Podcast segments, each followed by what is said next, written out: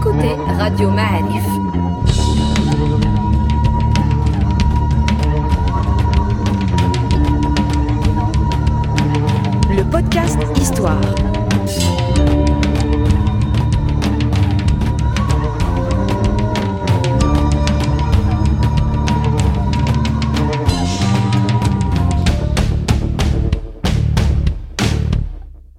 La saison 3 du podcast Histoire vous est offerte avec le soutien de Maroc Télécom. Bienvenue les amis dans un nouveau podcast Histoire de Radio Ma'alif. Nous sommes très heureux euh, d'accueillir avec nous le professeur Abdallah Fili. Bonjour professeur. Bonjour Seredan. C'est une mission difficile aujourd'hui. Tu es là pour nous éclairer sur les idricides. Euh, Est-ce que tu es prêt?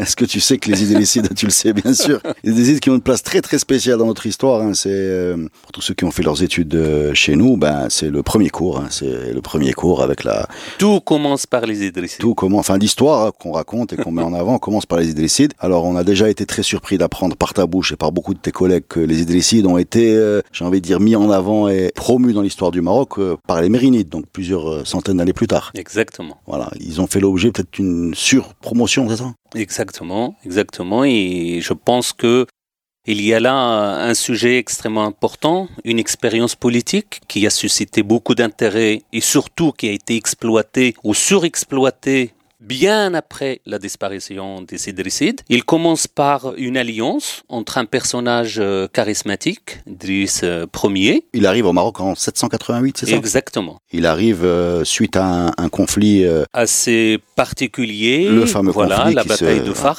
169 de l'Igir, entre bien évidemment les Hachimites, les descendants du prophète, à la Mecque, et les Abbassides, donc contre le calife Al-Hadi, qui les a décimés, mais qui a littéralement, les Hachimites justement, les descendants de, de Ali, en quelque sorte, Ibn Abi Talib, et qui aspiraient à prendre le pouvoir après les Omeyyades. Mhm. Sauf que, bien évidemment, les Abbassides étaient beaucoup plus intelligents qu'eux, beaucoup plus efficaces euh, qu'eux. Plus organisé peut-être Voilà, et donc ils ont accédé au califat.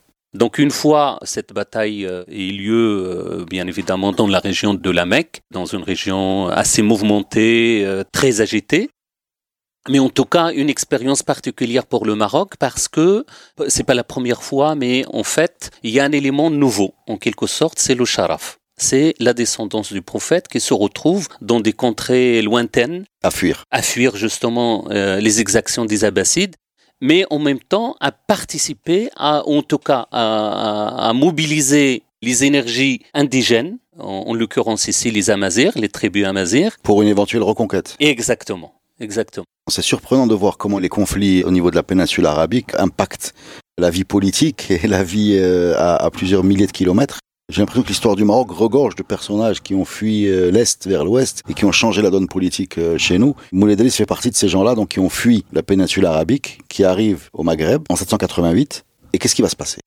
Alors là, il faut insister sur un élément important. En fait, c'est que le pouvoir depuis l'islamisation, on, va dire le processus d'islamisation qui a duré des siècles et des siècles, en fait, l'appartenance, en tout cas la descendance de la famille du prophète est un aspect fondamental dans la légitimation du pouvoir. Et au lieu justement entre euh, les tribus euh, locales, Amazir bien évidemment, font confiance à un étranger qui a justement cette euh, personnalité charismatique étrangère justement aux différents clans tribaux pour asseoir une expérience ou des expériences politiques. Mais quand il arrive, euh, donc Moulay Idriss en 788, il trouve quoi comme situation? Il y a des royaumes, hein, il n'y a pas que... Alors une situation assez chaotique Il y a, justement. il y a le, le royaume Barwata qui est immense. Il y a dans le nord, je crois, le. le- J'ai oublié le nom. Alors il y a des expériences politiques un peu partout. Nous, le Kor. Nous- Nkour justement, qui est aussi euh, le personnage euh, bah, les Banu Saleh de Nkour, dont le personnage charismatique en fait descend de la famille du prophète. C'est pour ça qu'il s'appelle d'ailleurs euh,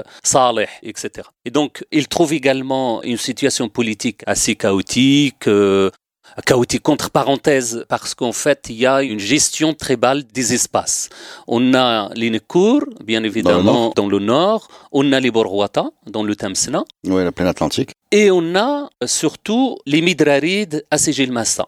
Ces trois expériences politiques. Excuse-moi, on dit chaotique. Est-ce qu'on dit pas chaotique avec notre regard d'aujourd'hui? C'est-à-dire que c'est pas unifié. C'est exactement ça ce que je voulais dire. Il faut avoir de recul par rapport à ça. C'est des expériences politiques qui s'inscrivent dans la continuité de ce que nous étions après la disparition de l'Empire romain. Donc, euh, on retrouve en quelque sorte, après un épisode de présence califale des gouverneurs califaux omeyyades, on retrouve en quelque sorte l'autonomie de la tribu, euh, de la gestion de l'espace euh, selon ce que nous sommes. Dans quelle mesure ces, ensembles politiques étaient organisés? Cest Est-ce qu'il y avait une monnaie, par exemple, de Balrouata Est-ce qu'il y avait euh, une organisation politique en cours je, pose... C'est des organisations extrêmement complexes, contrairement à ce qu'on peut penser.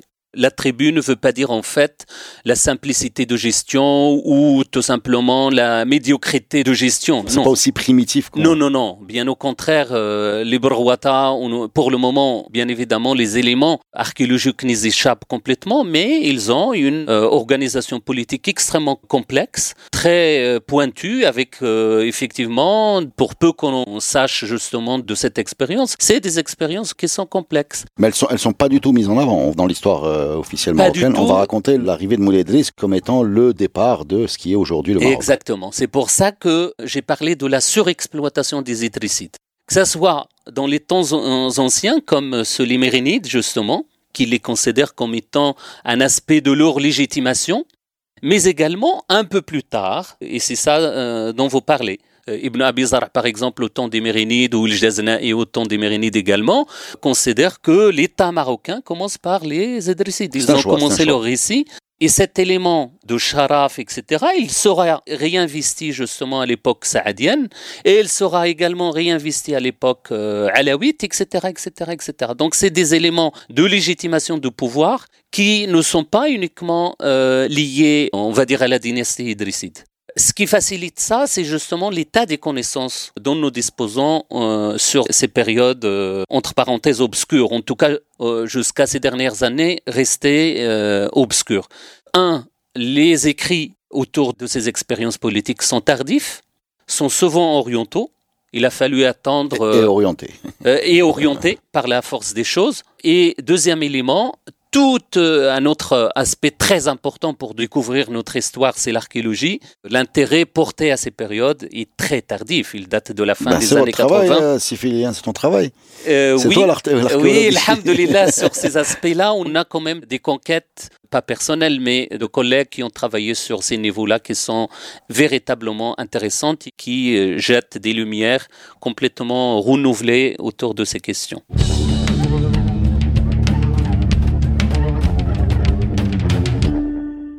Alors on revient donc à Moulay donc il arrive en 788, c'est bien ça? Il est accueilli par la tribu des Aoulaba, c'est pas les Aoulaba Exactement, c'est des Aouraba. Hum. Et, il devient leur, euh, leur chef. Leur imam. Et il euh, se marie à une princesse qui s'appelle Lakenza. Exactement. Alors est-ce que c'est pas un peu trop facile cette histoire?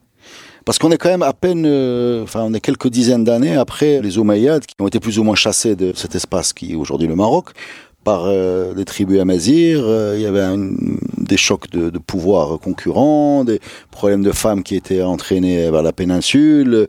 Comment se fait-il que, j'imagine, j'imagine qu'en 788, des gens qui se prétendaient descendants du prophète, il devait y en avoir beaucoup, parce qu'il suffisait de venir de loin euh, pour avoir le bon accent. Donc j'imagine, aujourd'hui, il y en a encore. Donc je suppose que c'était.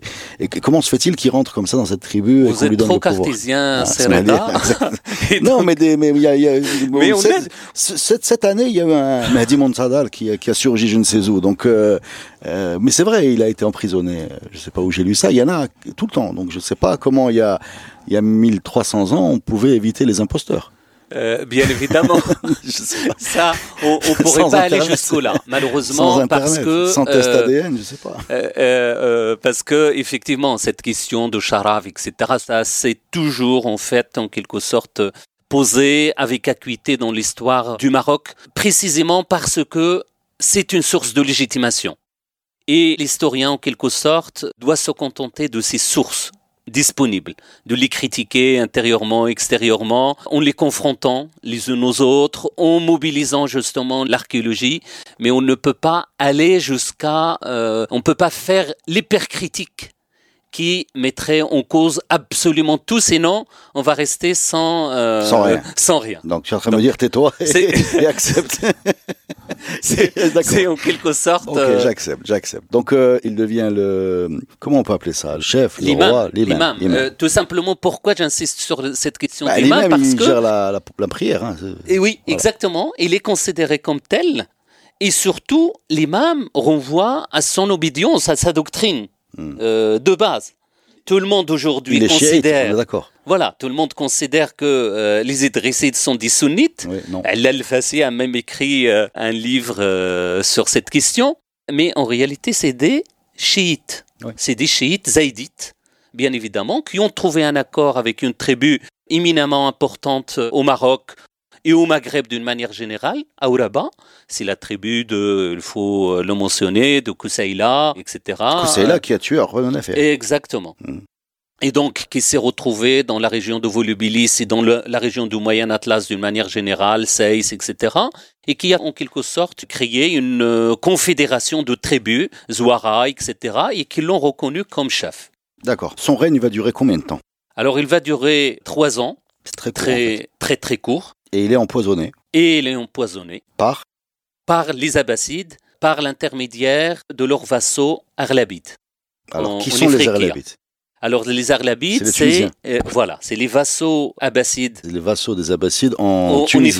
En Afrique, exactement. Et donc à l'époque, le calife abbasside, c'est bien Harun al-Rashid, on est d'accord? Sous effectivement Idriss Ier, oui. D'accord. Donc c'est Harun al-Rashid qui ordonne l'empoisonnement de Moulay Idriss. Exactement. Alors selon le, grand historien Aloui, il explique que c'est à cette période-là que la grande islamisation du Maroc s'est faite. C'est-à-dire qu'il y a des campagnes qui sont organisées, on va rentrer en milieu rural. Alors en fait, l'islamisation, c'est un, un long processus Mhm. Je crois qu'il a duré euh, bien après les Idrissides.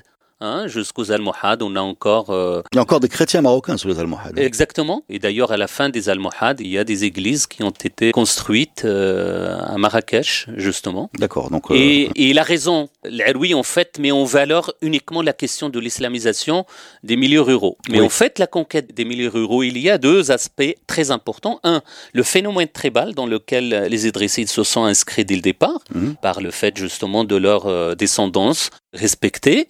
Deuxième élément, c'est le plus important, c'est l'aspect économique. Les Idrissides ont véritablement insisté pour conquérir les espaces économiquement viables et notamment les espaces ruraux qui sont riches en minerais, les minerais précieux, notamment l'argent. Et c'est pour ça que pratiquement le moindre espace où il y a des exploitations minières ont été conquis par les Idrissides et ils ont installé à même ces exploitations minières des ateliers de frappe monétaire. D'accord, d'accord. Du nord du Maroc jusqu'au sud, jusqu'à Temdult, euh, dans la région de euh, Dakar actuellement, région de Tata.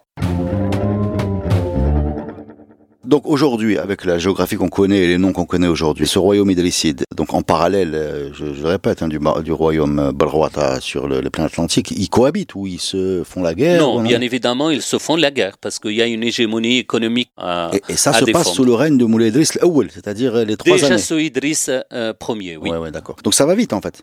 Très vite, Sauf que Idriss Ier n'a pas pu euh, achever, son œuvre en quelque sorte. Il y a deux visions. Hein. Soit on dit euh, Moulay Idriss, euh, parce que j'ai lu les deux choses. Hein. Je, je, te laisse faire le départage parce que c'est compliqué dans notre tête. Euh, vient, s'installe et frappe sa monnaie, conquit des espaces, s'allie à une tribu, engendre de la progéniture. Ou soit il est là pour lever une armée pour retourner conquérir le, le pouvoir en péninsule arabique. Où est-ce qu'on est dans Alors en fait les deux, ouais. les deux se complètent en fait parce que d'un d'un côté, euh, et c'est vrai, on en a euh, des témoins archéologiques maintenant probants, que ce soit à Volubilis ou ailleurs, il a frappé monnaie et la monnaie ne joue pas uniquement un rôle euh, économique. Et il joue un rôle de propagande politique. Et cette monnaie a eu une diffusion énorme. D'accord. Énorme.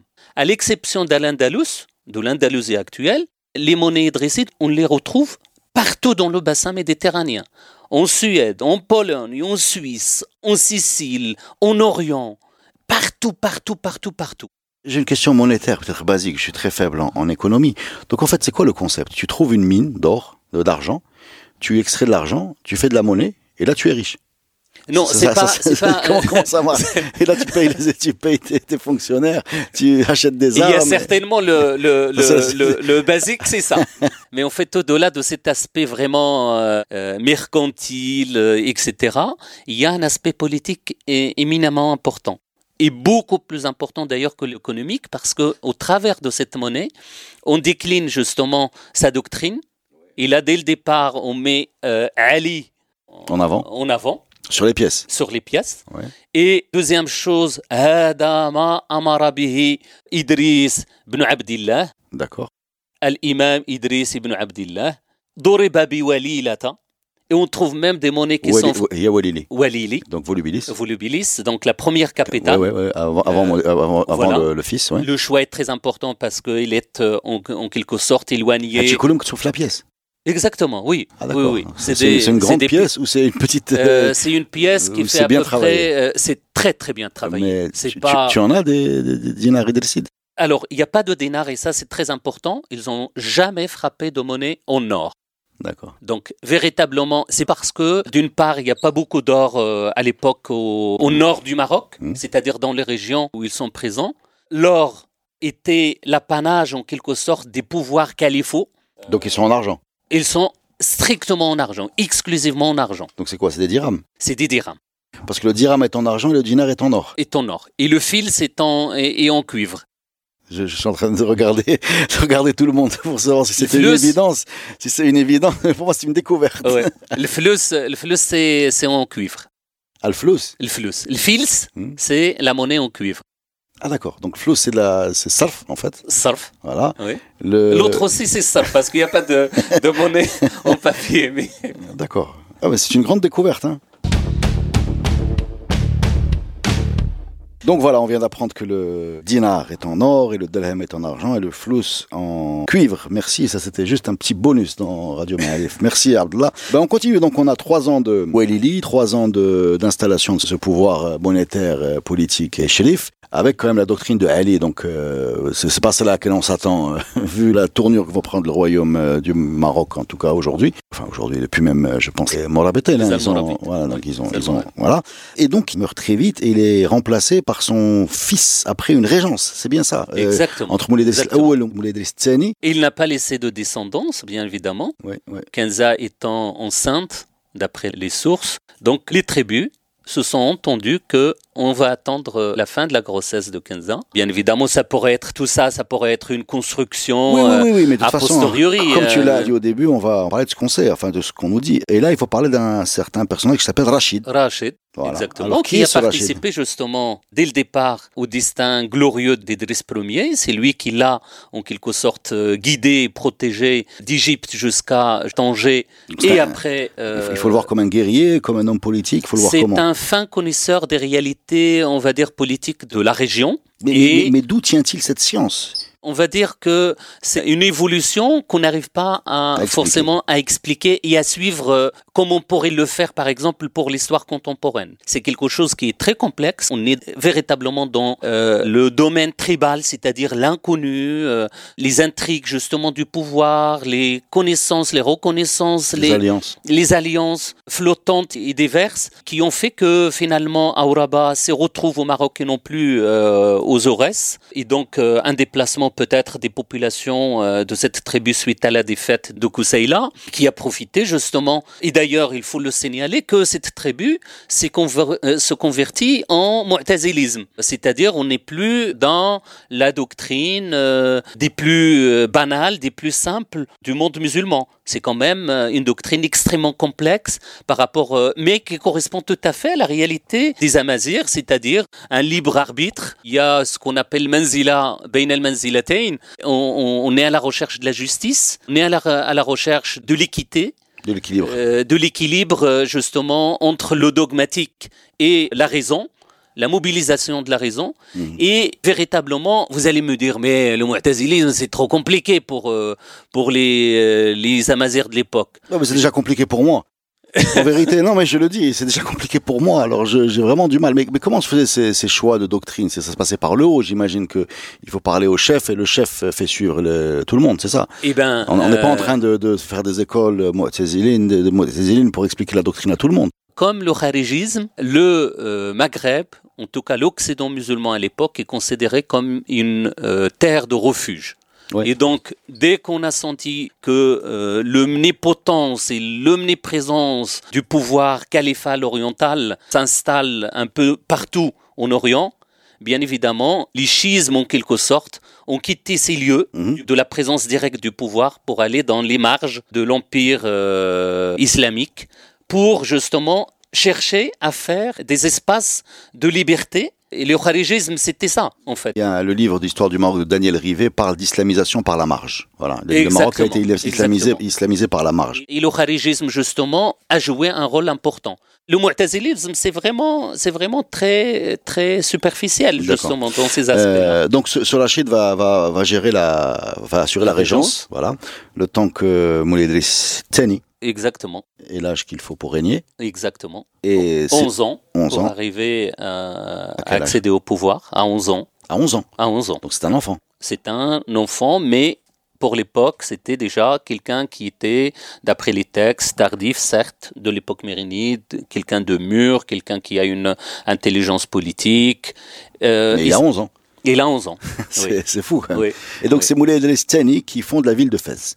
Alors ça, c'est moins sûr. On le sait maintenant à la fois par les monnaies, justement, comme euh, un élément euh, de datation très important, Mhm. et par les textes même. Fès préexistait à Idriss II, donc il est né en fait sous Idriss Ier et sous Rachid, le fameux Rachid qui Ouais. a assuré la régence. Et on a des monnaies sur, euh, cette, euh, sur l'existence de Fès avant Idriss II. Idriss II a donné naissance à la rive droite de Fès, c'est-à-dire ce qu'on appelle maintenant la rive des Qaraouïnes. Alors parce qu'ils viennent de Kairouan. Parce que les immigrés qui se sont installés dans cette rive viennent de Qayrawan. Mais il ne l'a pas appelé la rive Qaraouiyine ni Fès. Il l'a appelé Al-Aliya.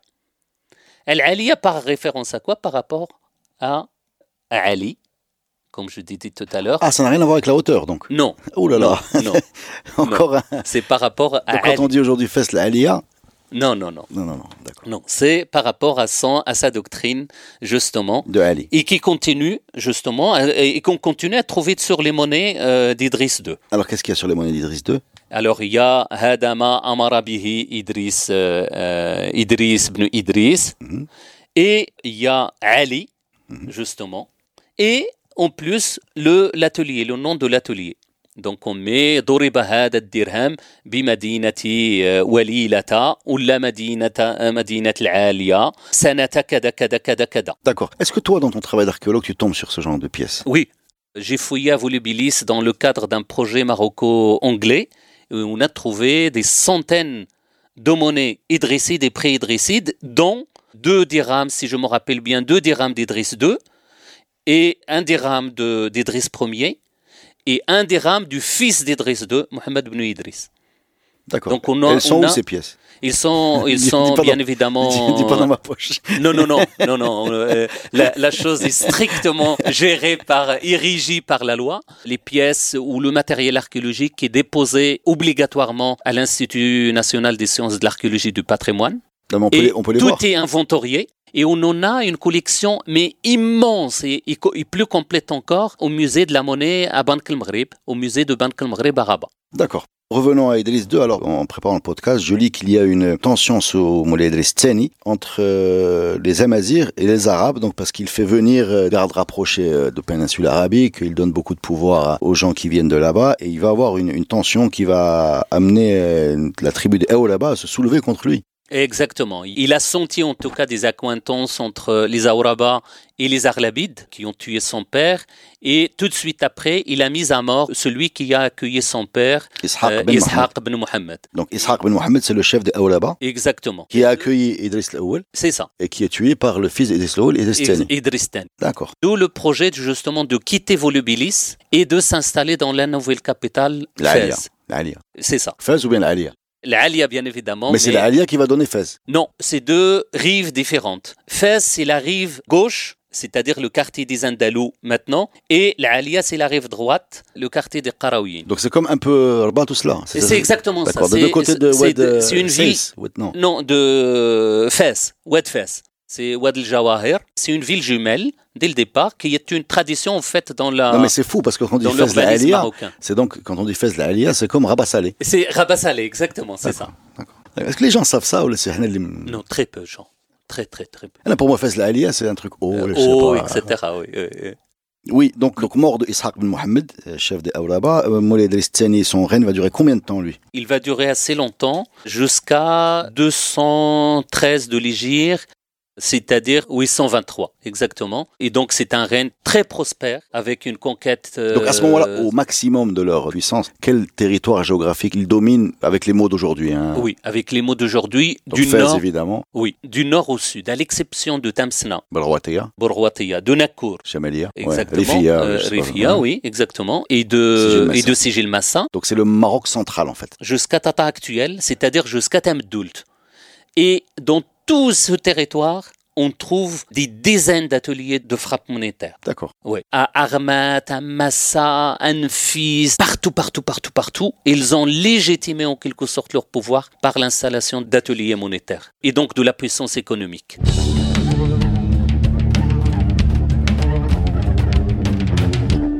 Troisième étape, entre la mort de Moulay et la fin officielle de la dynastie euh, plus de 200 ans plus tard, il, il se passe quoi? Les sultans idrissides post Oui, Idriss, alors, Idriss, on les connaît un pas as- très bien en fait. Il y a un aspect qui est très important, qui a suscité beaucoup d'intérêt, c'est la partition justement de toutes ces provinces entre les enfants d'Idriss II. Mhm. Donc, euh, d'après la tradition, douteuse bien évidemment, la grand-mère Kenza a Femme de dû, Idriss I. voilà, a dû proposer au fils d'Idriss II, après la mort de ce dernier, donc à son petit-fils. à son petit-fils, de répartir le pouvoir en quelque sorte en régions, en gouvernorat. À la tête de chacune d'elles, il y a un prince idrisside. D'accord. Donc on en a par exemple Abdullah dans la région d'Oussous, donc Igli, la région de Taroudant actuellement jusqu'à Tamdoult, la région d'Otata. On a par exemple euh, Hamza euh, dans la région de Volubilis. On a Omar dans la région de Romara, la région de Tanger, etc. On a Aboul Qasim dans la région d'Assela. Ces royaumes vont diverger ou bien ils ont une unité quelque part Euh, ils, vont, alors- ils vont diverger? Alors, on a créé en quelque sorte une sorte de régionalisation, ce qu'on peut appeler Ouais. maintenant une, ré- régionalisation avancée. Parce que c'est. Est-ce qu'il y avait un pouvoir central qui coordonnait tout ça ou Alors, l'imam, en quelque sorte, reste Mohammed ibn Idriss et ses successeurs. D'accord. Mais ces régions ont acquis en quelque sorte une certaine autonomie au point où ces gouverneurs idrissides ont frappé monnaie en leur nom. Et parfois même sans signaler l'imam euh, Mohammed ibn Idriss. D'accord. Donc, il s'est trouvé un moment dans notre histoire, qui n'est pas si vieux, où on pouvait avoir une zone euh, Balrouatia, une zone euh, n- kourienne, Un prince idrisside dans la région de, Tanger. Au-dessus de lui, un roi idrisside euh, à Fès, à Fès. donc installé à Fès. Voilà. Et la région de Sigil Massa toute seule. Midrerid, c'est des Midrerid. Alors, euh, comment justifier ça? Il est Euh, rare qu'on ait, qu'on ait l'impression de manquer d'image, mais là, on voudrait bien fabriquer une carte, quand même. on voudrait bien, Alors, il y a, on y a des bien vous cartes, montrer une carte. On aime bien l'audio, mais là, on voudrait bien avoir de la euh, vidéo. mosaïquées, se forment d'une mosaïque, justement, des différentes... euh, les limites ne sont pas des limites euh, des frontières étanches, absolument étanches. Non, il y a des va-et-vient, il y a des gouverneurs qui euh, euh, Pousse un sur- peu. poussent un peu euh, sur le territoire des uns et des autres, etc. Il y a un conflit interne qui va nous emmener justement à la disparition des Idrissides à la fin. Des conflits justement familiaux entre les différents gouverneurs, entre euh, les différents descendants justement de ces princes idrissides qui veulent atteindre euh, euh, justement la responsabilité suprême, c'est-à-dire de l'imam, et donc installé à Fès, et qui a déstabilisé en quelque sorte le pouvoir idrisside. C'est pas la seule raison, mais la raison principale, on va dire, c'est les incursions, en tout cas les projets politiques, d'un côté les Omeyyades de Cordoue et les Fatimides d'Ifriqiya, À chaque fois, je le répète, hein, parce que Ifriqiya, c'est la Tunisie. c'est la Tunisie actuelle, euh, était en train de mettre en place pour la conquête du Maghreb, le Maghreb al-Aqsa, c'est-à-dire le Maroc actuel. Est-ce que le mot Maroc, plutôt en arabe, c'est plus clair, le Maghreb al-Aqsa, c'est une expression qui, existe à ce moment-là? C'est-à-dire que ce roi, euh, Moulay Idriss Tani, par exemple, il, il, se, il se voit roi de quoi? De Fès, de Walili, le premier de son père, de Maghreb al-Aqsa de... Le Maghreb al-Aqsa. Maghreb al-Aqsa et le royaume des Idrissides. Donc Dawla Banu- Idrissiya. Banu Idriss, Dawla al-Idrissi. D'accord. Ou l'Imara al-Idrissiya, parce que Dawla, c'est beaucoup plus complexe pour Parce les que les Almoravides qui vont venir plus tard, ils vont parler de Dawla euh, Snajia ou Le Morabitiya, oui, exactement. Parce qu'il y a une uni- unité géographique beaucoup plus importante et... euh, Plus de et- cohérence. Oui, exactement. Donc tout ça va se terminer avec l'arrivée des Almoravides, c'est bien ça? Non, les Idrissides ont été euh, disséminés en fait par un les frappes fatimides qui ont commencé dès euh, 918 à peu près, et les Fatimides qui sont pourtant des chiites ismaélites ont cherché un accord avec les Idrissides. Mhm. Mais malheureusement, ils ont vu que les Idrissides ne voulaient pas lâcher le pouvoir et donc ils ont mis un terme justement à leur pouvoir dans toute la région de Fès, etc., qui est euh, une région a- symbolique. Il y a des batailles ou ça marche comment? Oui, exactement. Msala ibn Haboubous, par exemple, euh, le fameux, le célèbre euh, général fatimide, a conquis Fès, comme je dis, en 918, mais il a trouvé un accord avec le prince idrisside, Yahya ibn Idriss. Il l'a placé donc comme gouverneur de Fès. Cinq ans après, il a vu que euh, il a en fait des tendances à ne pas reconnaître l'autorité des Fatimides, en rentrant en relation avec les Omeyyades de Cordoue, et donc tout de suite il l'a destitué et il a installé un gouverneur dépendant euh, directement des Fatimides. En même temps, les Omeyyades de Cordoue n'ont pas apprécié la présence fatimide sur place, et donc d'où cette période assez Complexe, ouais. Difficile Beaucoup de tensions. beaucoup de tensions entre les Fatimides et les Omeyyades sur le Maroc, avec la mobilisation des tribus, des personnages comme euh, Moussa ibn Abil Afia, qui est dans la région de Tsoul jusqu'à la Méditerranée, la région de l'Husayma actuellement, Donador, etc.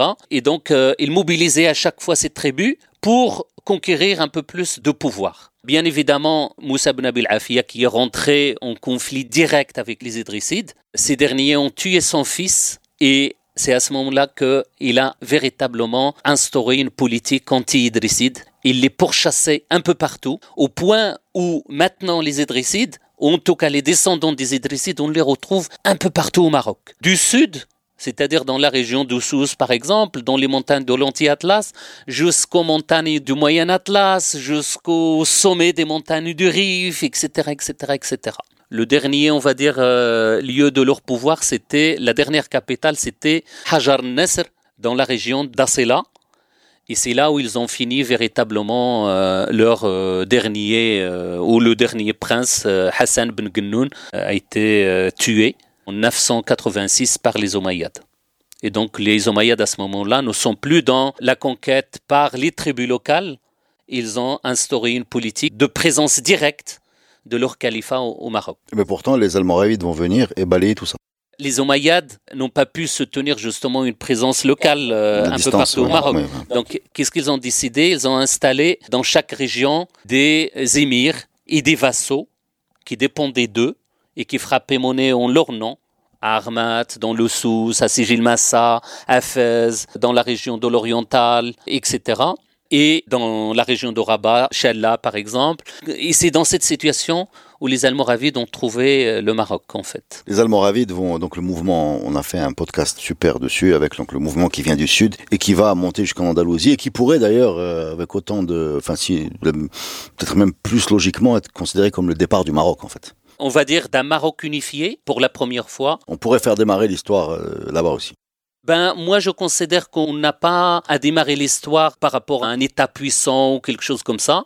Même la petite histoire de ces tribus, Oui, de ces vrai. marges, etc., font partie de notre histoire. Et il faut les prendre euh, en considération. Bien répondu, merci beaucoup. Est-ce que tu as quelque chose à rajouter? Oui, souvent, on oublie en fait euh, l'héritage, on va dire, euh, architectural, archéologique des Idrissides. Il faut savoir que les dernières fouilles archéologiques un peu partout au Maroc nous ont permis justement de découvrir des aspects de la culture matérielle euh, des Idrissides. Depuis Volubilis, la première capitale, où ils ont installé justement le plus ancien hammam connu jusqu'à présent au Maroc, encore debout, et avec des aspects justement de production artistique, euh, la production économique, de la poterie, du verre, Ça euh, s'appelle la production artistique. les bijoux par On a exemple. aujourd'hui des bijoux et des On a aujourd'hui des bijoux. D'accord. On a des monnaies idrissides en quantité énorme. Mais mettez ça sur Internet. Alors, euh, il y a des petites choses, mais malheureusement, quelque sorte, notre faille, notre limite, c'est que on est très peu dans la communication. Oui. Et ça, c'est dramatique. On est dans la recherche, dans le savoir, etc. Mais Mais très sincèrement, tu fais un travail extraordinaire en mettant en place justement ce genre de podcast. C'est ça qui permet de faire le lien entre l'archéologie, euh, la science, euh, au sens euh, vraiment. enfin il en faut 100 autres, hein, des podcasts mais comme il ça. faut, il faut Il en faut continuer. beaucoup. Exactement. Merci beaucoup en tout cas pour cette intervention. On a les idées un peu plus claires. On a compris que c'était compliqué. C'était déjà ça. C'est très compliqué. C'est très compliqué et on a l'impression qu'on a, on a beaucoup de choses à apprendre. Et vous avez beaucoup de choses à nous apprendre et vous avez vous-même beaucoup de choses à apprendre parce qu'on en est au début de ces fouilles, cette recherche. Et il faut continuer dans la recherche archéologique dans ce domaine parce que c'est elle qui va apporter des nouveautés parce qu'on a pratiquement épuisé euh, Les tous les textes, etc., toutes les sources. Et maintenant, euh, j'ai parlé de, de Volubilis, comme je peux parler de la construction de Qarawiyyin, par exemple, de la mosquée des Andalous à Fès, ou les fouilles archéologiques qu'on met euh, véritablement au jour des niveaux idrissides d'une très grande qualité. On a des forteresses, Hajar Nasr dont j'ai parlé, la dernière capitale euh, des Idrissides, qui est complètement inconnue du grand public. Mais vous mais savez qui- où elle est au moins? Bien sûr, on l'a localisée. Il y a une étude qui a été faite euh, et malheureusement, il faut des moyens pour qu'on puisse, euh, Donc si vous creusez là-bas, vous êtes sûr de trouver en fait? bien évidemment, Mais comment vous savez que c'est là-bas? Parce que euh, C'est un, un grand mystère pour Euh, moi. non, c'est les moyens justement de datation archéologique. Euh, je ne vais pas vous faire le cours de la chronologie dans la. la non, mais est-ce que vous la- utilisez des moyens techniques, des Bien photos évidemment. aériennes, des Euh, choses comme oui, au moment où l'étude dont je vous ai parlé est, engagée, il n'y avait pas encore euh, des drones et tout ça. ça Maintenant, vous les avez. Maintenant, il faut qu'il y ait un projet sur Hajar Nasr. C'est un appel au ministère de, de la Culture et, et donc Ouais. à l'Institut d'archéologie, à la direction du patrimoine, pour véritablement faire des axes de recherche sur cette période qui est complètement euh, inconnue. Merci beaucoup. Merci beaucoup. Vous. C'est très intéressant. Merci.